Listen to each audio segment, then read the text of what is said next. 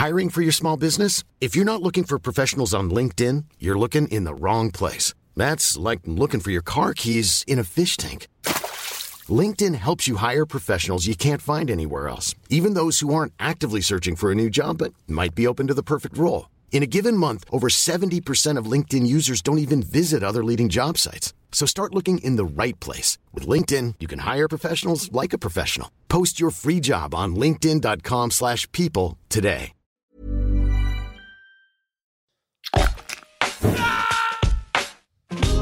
Alto Parlante, tu podcast de política. Te decimos las cosas como son. Al micrófono Pablo Marín y Arturo Aramburu. Comenzamos. Bienvenida, bienvenido a un episodio más de Alto Parlante, tu podcast favorito de política. Aquí te decimos las cosas como son. Estamos al micrófono Arturo Aramburu y Pablo Marín como todos los lunes y todos los jueves trayéndote lo mejor de la información del acontecer nacional y a veces internacional. Correcto. Y el día de hoy, fíjate que tenemos cosas interesantes. Vamos a estar hablando de varios estados, las elecciones, porque, a ver, esta parte de las elecciones a gobernador se está poniendo cada vez más interesante. Estamos ya a un mes, una semana. Por supuesto. Y, y hay que recordar que en Alto Parlante y recordarle a la gente que en Alto Parlante no, nos escucha gente de todo México. Claro. Y es importante hablar sobre lo que estatalmente va a estar sucediendo. Correcto. A menos de seis semanas de las elecciones, entonces estamos a tiempo. Va a ser interesante. Ahora, hoy, antes de empezar, va a haber dos temas. Uno es una actualización de justo lo que platicamos el programa pasado sobre este diputado Huerta que acosó, que tocó a un niño, un menor de edad, y que fue detenido y después por su fuero lo sacaron de la cárcel, este, bueno, de, de, la, de la detención en la que se encontraba. Pues el día de ayer, y esto honestamente, a ver, sé que a veces pareciera que le tiramos solamente a Morena y en este caso quiero aplaudirlo porque me pareció un acto muy sensato, un acto de por lo menos lo que se debería de suceder, más lo que falte, ¿no? Uh -huh. eh, la, la, Comisión Nacional de Honestidad y Justicia de Morena exhortó a, a todos, lo, bueno, a los, los diputados para que lo expulsaran de la bancada y ayer en un acto fugaz, porque realmente se hizo muy rápido, lo expulsaron y ya no forma más eh, parte de la bancada. Y ahora lo que también están pidiendo es que se haga el siguiente paso, que es que le quiten los derechos claro. para que pueda ser juzgado. Algo que es muy interesante en este tipo de delitos es que no prescriben. Es decir, eh, si el tipo, pues bueno, tenía fuero, si se lo quitan, puede volver a ser perseguido por los próximos y dos, juzgado tres, por el cinco, mismo delito. diez años y ser juzgado y pues ojalá que enfrente la cárcel los, las consecuencias que Sí. le toquen, ¿no? Sí. Así que bien, o sea, a ver, aquí es un, Totalmente. un- un caso en donde el hacer mediático un hecho así de, de grave creo que funciona para que los mismos partidos caigan en cuenta Por que no podemos permitir que estúpidos de este tipo, que acosadores, que violadores, que eh, hagan este tipo de actos y, y- y vivan Claro. con completa impunidad, ¿no? Claro. Ahora vimos muestra también de cómo hacer mediáticas otras cosas. Lamentablemente no terminan por uh, no terminamos por obtener los resultados que quisiéramos hasta ahorita. El tema de la ley Saldívar. Claro. ¿Qué pasó? De ¿Cómo va la jueves a viernes a, a las 4 de la mañana terminó la votación. O sea, ya era la madrugada. La Sí. votación, la discusión fue larguísima. Discusión, ¿verdad? Y lo digo entre comillas porque pues, ya los puntos ya se, se sabía cómo iba a estar la votación. Claro. Entonces, la, la discusión de origen no, no existe porque nadie. La gente sabe que no van a convencer al opositor de lo contrario, ¿no? Correcto. Y a las 4 de la mañana se emitió el voto. Ganó, por supuesto, la aprobación con el voto de Morena y de los partidos satélites. La aprobación de la extensión del mandato de dos años más. Exactamente. de Exactamente. De En el momento en el que terminó la sesión, aproximadamente a las 11 de la mañana, porque siguieron eh, discutiendo después de la votación Sí. eh, algunas reservas a la ley, se pronunció Arturo Saldívar con un comunicado en el que dijo, pues miren, yo me voy a quedar el tiempo que se me, eh, para el que se me eligió y, el, y los dos años extra se lo dejo a la Suprema Corte para que ellos deliberen. Él es parte de la Suprema Corte, él es presidente él de la Suprema voto. Corte, él tiene voto en la Suprema Corte. Ahí literalmente es juez y parte. Exacto, exacto. Entonces, hasta este momento no se sabe si, si va a pasar o no. Lo que sí se sabe es que a los senadores y a los diputados les valió un comino la Constitución y si la, si la Suprema Corte termina por resolver y fallar en contra de esta ampliación de mandato, pues existe una Suprema Corte. Claro. pero existe una probabilidad de que, de que eso no pase. Yo, yo fíjate que en ese sentido tengo muy eh, altas expectativas de lo que pueda suceder. A ver, tendrían que tener al menos 7 de los 11 votos para que eso se dé y yo creo que lo, lo- lo- lo veo muy difícil. O sea, yo veo más sensatez que insensatez dentro de la Suprema Corte de Justicia de la Nación. Así que yo creo que no va a pasar. Eh, veo con buenos ojos todavía a la Corte.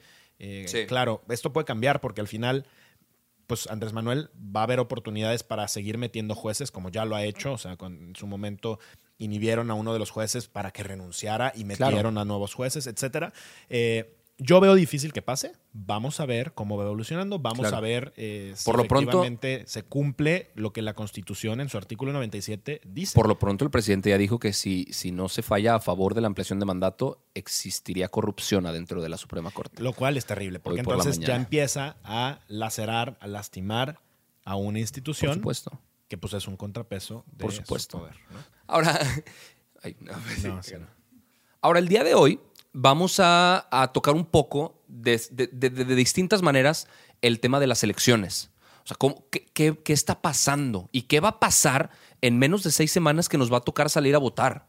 Eh, vemos diferentes ejemplos en las gubernaturas, por lo menos, y en las alcaldías seguramente también se repite, de, a mí me gusta, de ver a mujeres empoderadas en primero, segundo lugar en esta definición de voto.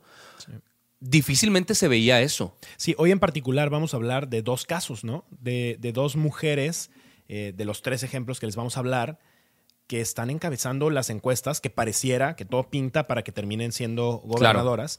Pero justo de, de esta importancia de darle espacios a mujeres para poder hacer y construir la vida pública del país, que algo, algo que tradicionalmente no ha sucedido en México y, es justamente este, este tema del pacto patriarcal en el que hemos vivido, en el que no se les dan oportunidades porque en general no se les permite prepararse y como no se les permite prepararse, pues no tienen entonces las credenciales suficientes para encabezar los puestos y como no, no están en los puestos, entonces no se convierten en ejemplos para niñas de, para después aspirar en algún momento una niña a ser presidenta de este país, ¿no? Claro, sí. Y ustedes ahí en casa se preguntarán, ¿por qué es importante que sigamos hablando de estos temas? A ver, ojalá fuera un tema que en México ya no fuera tema, pero lo sigue siendo.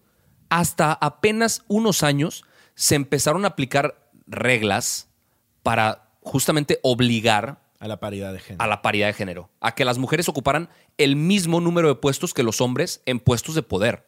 No solo sucede en la política, sucede en todos lados. En México, por ejemplo, una mujer por hacer el mismo trabajo que un hombre recibe 15% menos sueldo. O sea, si tú por tu trabajo, hombre en casa, recibes 100 pesos, una mujer por hacer lo mismo, lo más posible es que vaya a recibir 85 pesos. Claro.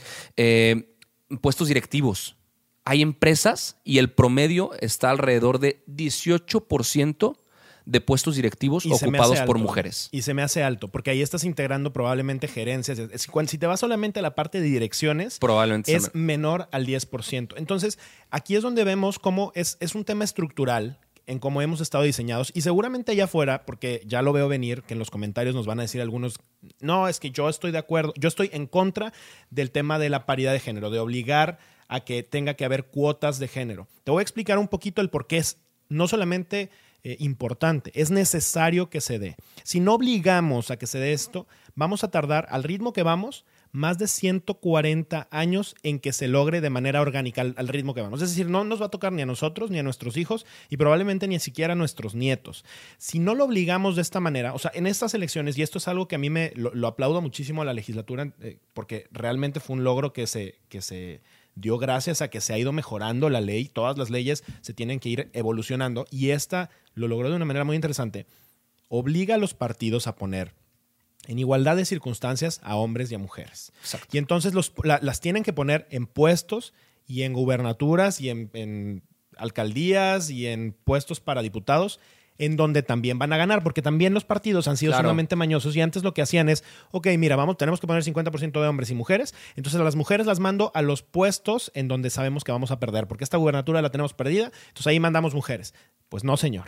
Ahora se va a medir justo con los puestos que terminen logrando Y ahí es donde creo que va a cambiar mucho el- la esencia de cómo les Sí. damos la oportunidad a mujeres de participar en la vida pública y no solamente en la campaña. Claro. ¿Y qué sucede cuando una mujer llega a un puesto de poder de este tipo?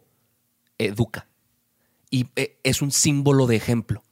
Y le permite a otras mujeres con menos oportunidades soñar que en algún punto pueden estar ahí, que son capaces, que tienen talento, que existe la posibilidad de que en algún punto lleguen a eso. O sea, funciona como, como una cascada que al ver que se conquistó la igualdad real, porque una cosa es la igualdad Simulada. simulada, esto es igualdad real. Cuando se conquista la igualdad, la igualdad real, entonces se educa hacia abajo. Y eso a mí me parece impresionante, me parece increíble. Necesitamos muchas más mujeres empoderadas. A mí me- me deja frío ver imágenes de gobierno, de asambleas, de legislaturas, de gabinetes, donde si desapareces a los hombres, la imagen queda vacía. Porque hay muy pocas mujeres. O quedan mujeres solamente como secretarias, o quedan mujeres solamente como recepcionistas, o quedan mujeres solamente en el temas de servicio y no tomando decisiones. Por supuesto. Y eso, o sea, el cómo hemos construido y diseñado esta sociedad es algo que tenemos que obligar a que cambie. Y si no lo hacemos por ley, si no lo hacemos de manera forzada, no se va a dar de manera natural. Probablemente en 20 años, que esto ya sea una constante, que ya hayan pasado tres ciclos de gobernadores, de gobernadoras, pues entonces lo empecemos a normalizar. Entonces nuestros niños vean como normal que una mujer pueda ser alcaldesa, gobernadora, eventualmente presidenta de este país.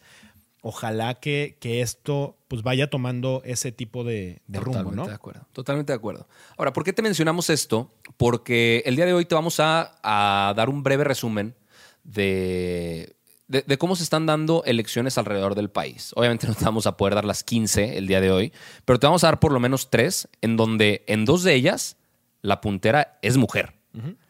Ahora, a la hora de exponerte todo esto, todas las opciones, sé que tú en casa me vas a poder decir, oye, pues ninguna me convence.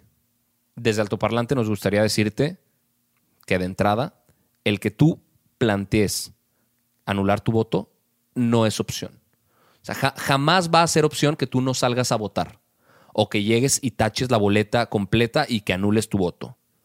Eso, al contrario de, de- de afectarle al puntero, lo beneficia muchísimo. Sí, justamente lo que nosotros queremos en este espacio decirte es, ten mucho cuidado por quién votas y no esperes que un candidato, que una candidata vaya a llenarte el ojo al 100%. Necesitarías convertirte en un fan del candidato, que en algunos casos puede suceder. No es la realidad, no es el, o sea, normalmente no pasa porque son seres humanos y tienen muchísimos errores como cualquier otro. Lo que sí creo que debes de buscar es el el candidato o la candidata que tenga la mayor cantidad de puntos en común contigo, que entienda los temas que a ti te interesan, que busque las cosas que a ti te interesan. Habrá cosas que no te encanten. Es posible que el candidato en algún punto evolucione y cambie y hacia cosas que te gusten Sí. más o que te disgusten más. Sí. Pero tampoco busquemos, siento que algo que nos ha pasado en nuestro país y que, que- que de repente perdemos de vista es que queremos idealizar a los candidatos y queremos que sean, eh, además de honestos, que ojalá que se- lo fueran todos, que sean incorrompibles y que sean eh, eficientes y que entiendan de los temas y que además eh, se vean guapas o guapos y que, ¿sabes? Que, que cumplan con todo lo que está allá afuera. Y eso no existe, eso no pasa. Vamos a construirlos y lo que necesitamos es que participemos de una manera mucho más activa los ciudadanos también, nos involucremos para que eventualmente también nosotros podamos ocupar estos espacios y si tú crees que tienes la capacidad para ocupar ese tipo de espacios y podrías hacerlo mejor que cualquiera de esos candidatos, venga, dale. Sí, y toma nota, si tú anulas tu voto o no vas a votar, lo único que haces es darle una ventaja porcentual más alta al primer lugar. Correcto. Y le van a dar más dinero a su partido, le van a dar más diputados plurinominales a su partido, su registro va a seguir existiendo y van a seguir en el poder. Entonces, piénsalo dos veces y mejor planteate vo- eh, votar por una alternativa. ¿no? Sí. Ahora, vamos a hablar de tres lugares muy rápido, muy breve, en donde va a haber elección a gubernatura este próximo 6 de junio y, y que son elecciones muy interesantes. Sí. ¿Por qué no arrancamos con Baja California?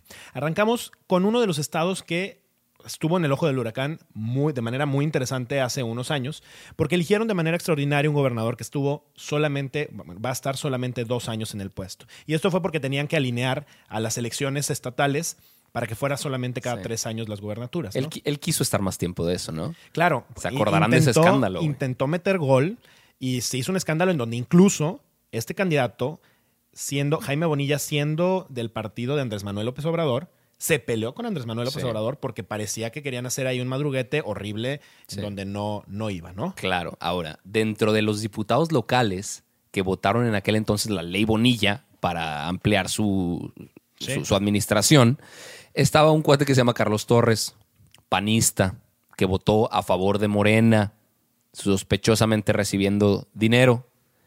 Esposo de Marina del Pilar.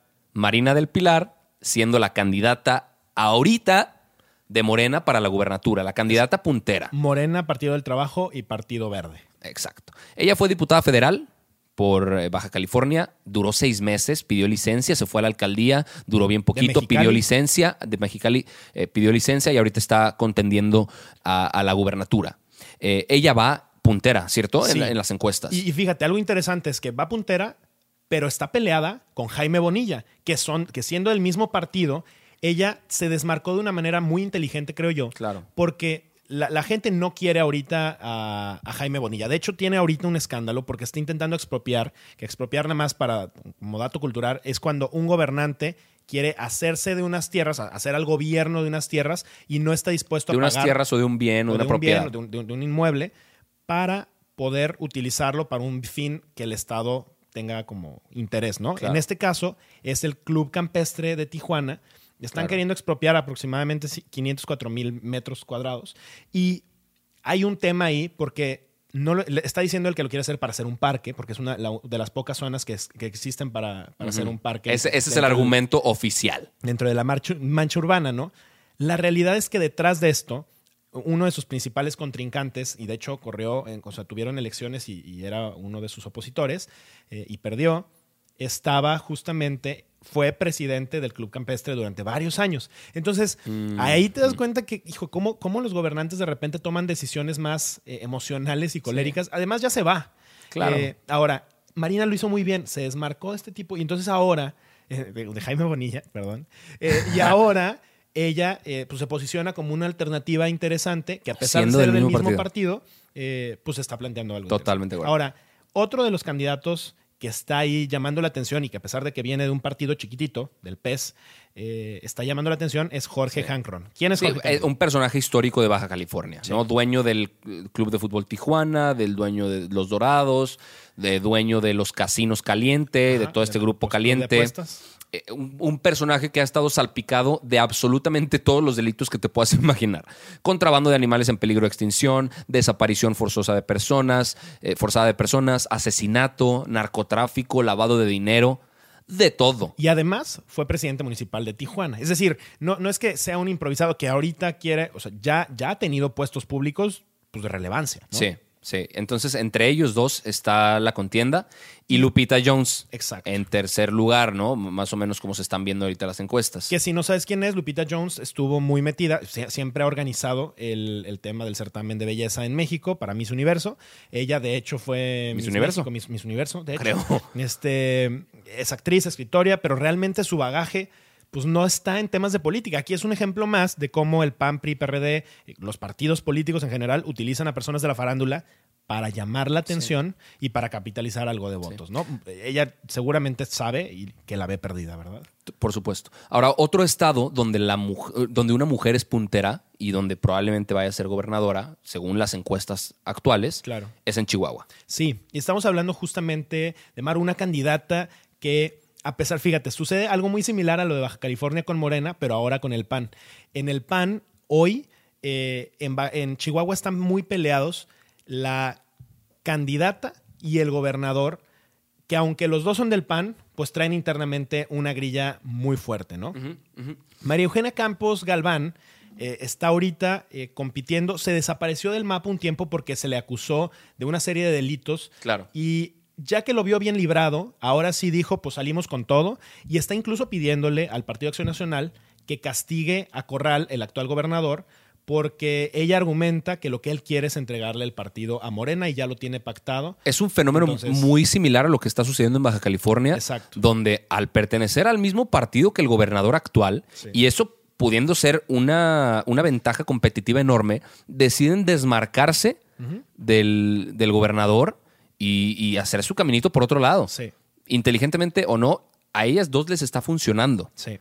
El, el siguiente que está en, en- en Chihuahua es Juan Carlos Loera de la Rosa, que está por el, el partido Morena, y, y va cerca de la candidata, pero realmente eh, en ambos casos, tanto en Baja California como en Chihuahua, a estas dos candidatas se les ve como puntero de manera interesante. Después está Jorge Alfredo Lozoya por Movimiento Ciudadano, Graciela Ortiz González por el PRI, y bueno, ya los demás Sí. realmente tienen muy poco en la, en la elección. Claro. Tenemos, tienen ocho candidatos. Claro, que es, eso, eso pasa en muchos estados. Hay muchos candidatos, pero se sabe desde un inicio de la contienda que la elección va a ser de dos o de tres. ¿no? Ahora, al, fíjate. al final se va a terminar decidiendo entre muy poquitos. Sí, algo interesante que la gente se preguntará, entonces, ¿para qué? O sea, ¿para qué yo aceptaría meterme como candidato de un partido que sé que va a tener el 2 o el 3 o el 4%? O sea, es, un- es una cantidad raquítica, porque un partido querría ir solo y querría solamente obtener un 3 o un 4%. Sí, sí. Aquí está la respuesta.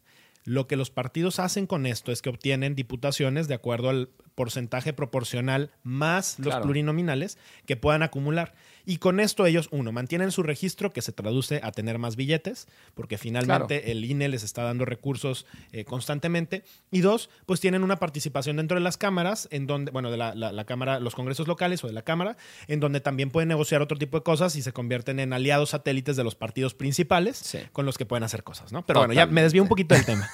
Tenemos Ahora- otro estado interesante Para del que terminar, podemos hablar. para terminar, Sinaloa, estado importantísimo, específicamente porque es un estado que de algunos años para acá ha estado completamente coartado por el narcotráfico. Sí.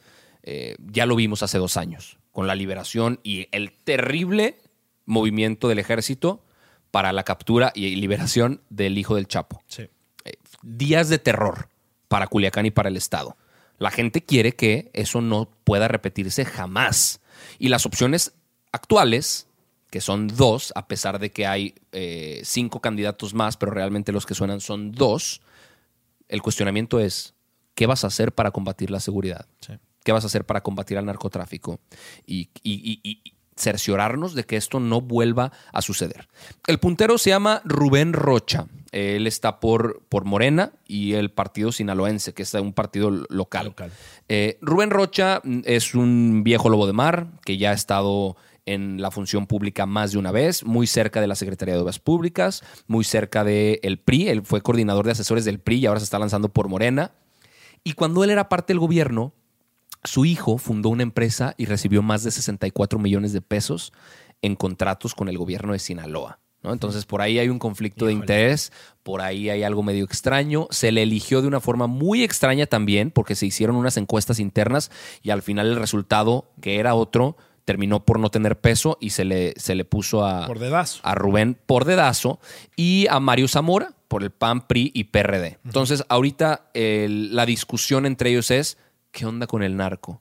¿Qué va a pasar? ¿Vas a negociar o no? Que no es una pregunta nada fácil. Sí. Del, del tercer lugar está eh, Sergio Torres, que está por Movimiento Ciudadano, pero realmente está muy lejos. O sea, la contienda va a quedar básicamente entre, Entre dos. eh, ellos dos. Eh, y como bien decías, o sea, e- es, es un, es un estado en donde yo creo que eh, están forzados los gobiernos, los gobernadores, los candidatos a pactar con el narco. Pero lo terrible de esto es que sí, pactan en el corto plazo en que no haya más violencia, asesinatos, violencia en las calles, pero la realidad es que lo único que esto genera es que los grupos delincuenciales, la delincuencia organizada, Crezcan. los narcos, crezcan y, y- y generen raíces mucho más arraigadas. Y en el punto en el que alguien llegue con el valor, con la intención, con ganas de erradicarlo, pues se convierte en algo mucho más violento, mucho más complicado y, y, pues prácticamente imposible Sí. de, de erradicar, ¿no? Vamos a seguir qué es lo que está pasando, pero, pero antes Y vamos de- a hablar de otras, de otras contiendas también. Claro, vamos, eh, vamos a estar haciendo este ejercicio en los diferentes eh, Episodios de aquí a la elección. Quizá agarremos también algunas alcaldías interesantes en donde veamos que van pasando cosas. Sí. Pero algo con lo que a mí me gustaría quedarnos es entendamos cómo la oportunidad de que mujeres encabecen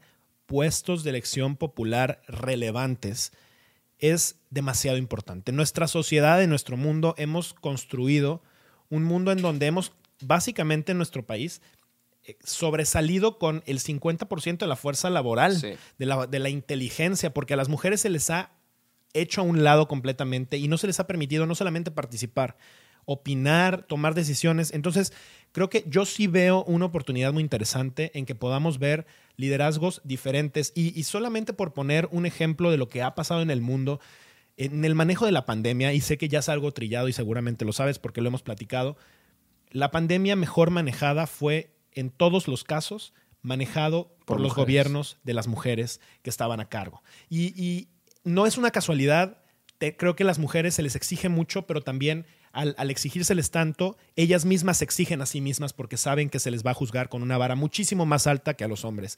Entonces, Coincido. yo creo que es una oportunidad muy interesante. Yo lo veo con muy buenos ojos. Ojalá que podamos ver a muchas gobernadoras eh, de ahora en adelante y que veamos los resultados que nos pueden dar, que seguramente pueden ser muy buenos, del partido que sean.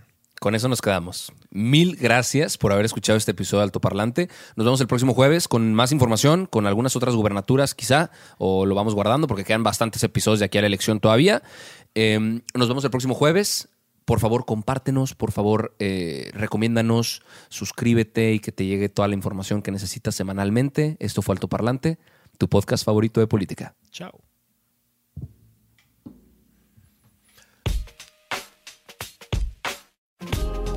Todo por hoy, pero sin llorar. Estaremos de vuelta cada lunes y jueves en todas las plataformas. Si crees que alguien necesita entender las cosas como son, compártele este capítulo. Nos vemos.